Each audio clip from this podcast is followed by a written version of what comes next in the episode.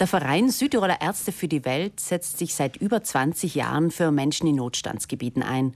Durch die Finanzierung von medizinischen Projekten, durch den Bau von Krankenhäusern und Brunnen, durch die Ausbildung von Ärzten und Krankenhauspersonal, aber auch durch Einsätze vor Ort. Das Krankenhaus von Atat in Äthiopien ist ein besonderes Herzensanliegen der Südtiroler Ärzte und einer, der schon oft dort war, ist Dr. Manfred Brandstätter, der ehemalige Leiter der Notfallmedizin in Bozen. Guten Morgen. Schönen guten Morgen. Dr. Brandstätter, wie haben Sie dort konkret helfen können in Atat? Also dort wird in, in vielerlei Hinsicht geholfen, sei es in organisatorischen äh, Belangen, in äh, auch baulichen. Wir haben gerade im Krankenhaus Adat sehr viele bauliche Erweiterungen unterstützt, finanziell unterstützt. Dann in Ausbildung von Ärzten und Krankenpflegepersonal und vor allem auch unser persönlicher aktiver Einsatz im Krankenhaus. Das heißt, wir helfen dort bei der Versorgung von Patienten. Wir haben sehr viel äh, in den letzten Jahren auch sehr viel operiert und so versucht man halt dem Krankenhaus irgendwie äh, unter die Arme zu helfen und, und, und schauen, dass sie auch irgendwie wachsen können. Und da, dieses Krankenhaus hat immerhin eine Million Einzugsgebiet, also sehr groß und ist im Verhältnis zu, also wenn man das mit unseren Krankenhäusern vergleicht, sehr, sehr klein und auch von der Ausrüstung her eher sagen wir, immer auf unsere Verhältnisse abgestimmt, sehr dürftig. Weil Sie sagen sehr, sehr klein, wie viele Betten sind in diesem Krankenhaus? Das ist erweitert worden, aber wir sind jetzt vielleicht bei 60, 70 Betten. Bei einer Million Einwohner. Ja. Und die sind teilweise kommen sie zu Fuß her. Also das ist sicher größten unvorstellbar Teil, für uns. Größtenteils kommen sie zu Fuß. Also die, die sich zum Beispiel eine Ambulanz oder einen Krankenwagen leisten können, das sind sehr, sehr wenige, weil da kostet alles und auch ein, ein, Transport mit dem Rettungswagen kostet den Verwandten, den Patienten selbst und so ist es sehr aufwendig für sie und in viel, im größten Teil nicht möglich.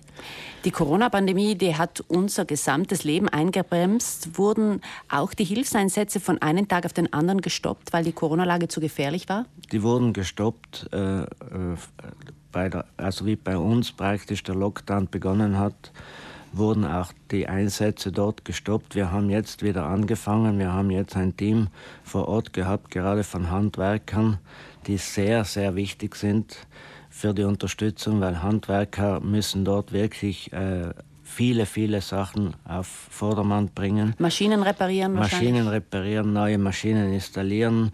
Auch wir haben dort einen, einen, einen hochwertigen Verbrennungsofen jetzt installiert, gerade im, in, im Zusammenhang mit der Corona-Epidemie, dass man kann infektiöses Material und so wirklich effizient entsorgen und verbrennen.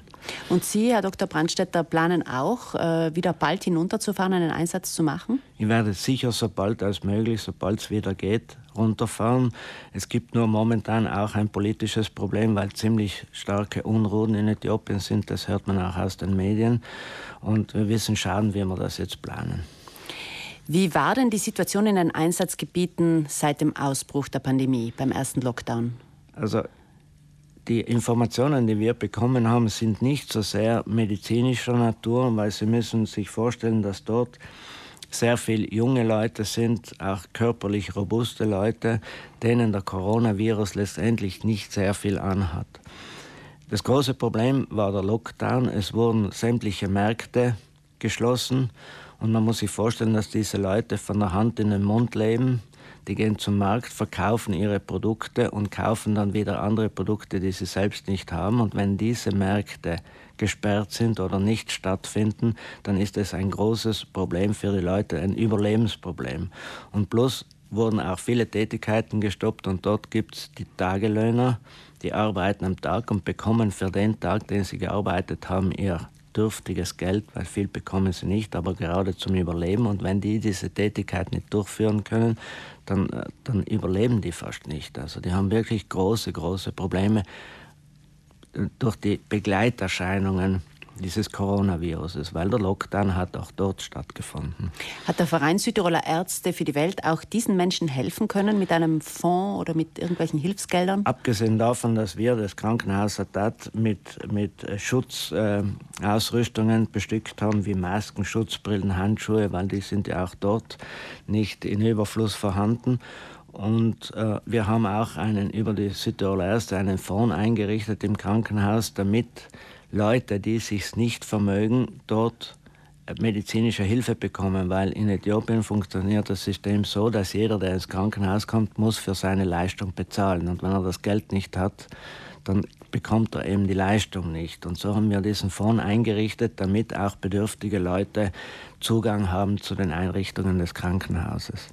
Und die Bauprojekte der Krankenhäuser und Schulen, konnten die fortgeführt werden in die dieser wurden, Zeit? Die wurden fortgesetzt und werden zurzeit auch weitergeführt. Wir hatten jetzt gerade auch äh, Leute vom Verein vor Ort, gerade um die Projekte zu kontrollieren, weil es ist ja auch unsere Aufgabe, zu kontrollieren und nachzuvollziehen, was mit dem Geld passiert, das wir hinunterschicken. Sie betonen ja immer wieder, es kommt fast eins zu eins kommen die Spenden nach Afrika, nach Indien? Also abzüglich mit einem kleinen äh, Anteil an Verwaltungsspesen, die man natürlich hat, aber welcher der ist im Verhältnis sehr, sehr gering, wird äh, das Geld vom Verein und Spendengelder fast eins zu eins weitergegeben. Jeder Euro zählt, so lautet das Motto der Südtiroler Ärzte für die Welt. Und der Verein ist weiterhin froh um jede Spende. Man hat jetzt auch die Möglichkeit, den Jahreskalender 2022 zu erstehen. Dieser Erlös kommt natürlich auch dem Verein zugute. Was ist denn das Besondere an diesem Kalender? Ja, das ist erstens einmal ein Kalender, der mit Fotos bestückt ist aus unseren Einsätzen in den verschiedenen Einsatzgebieten.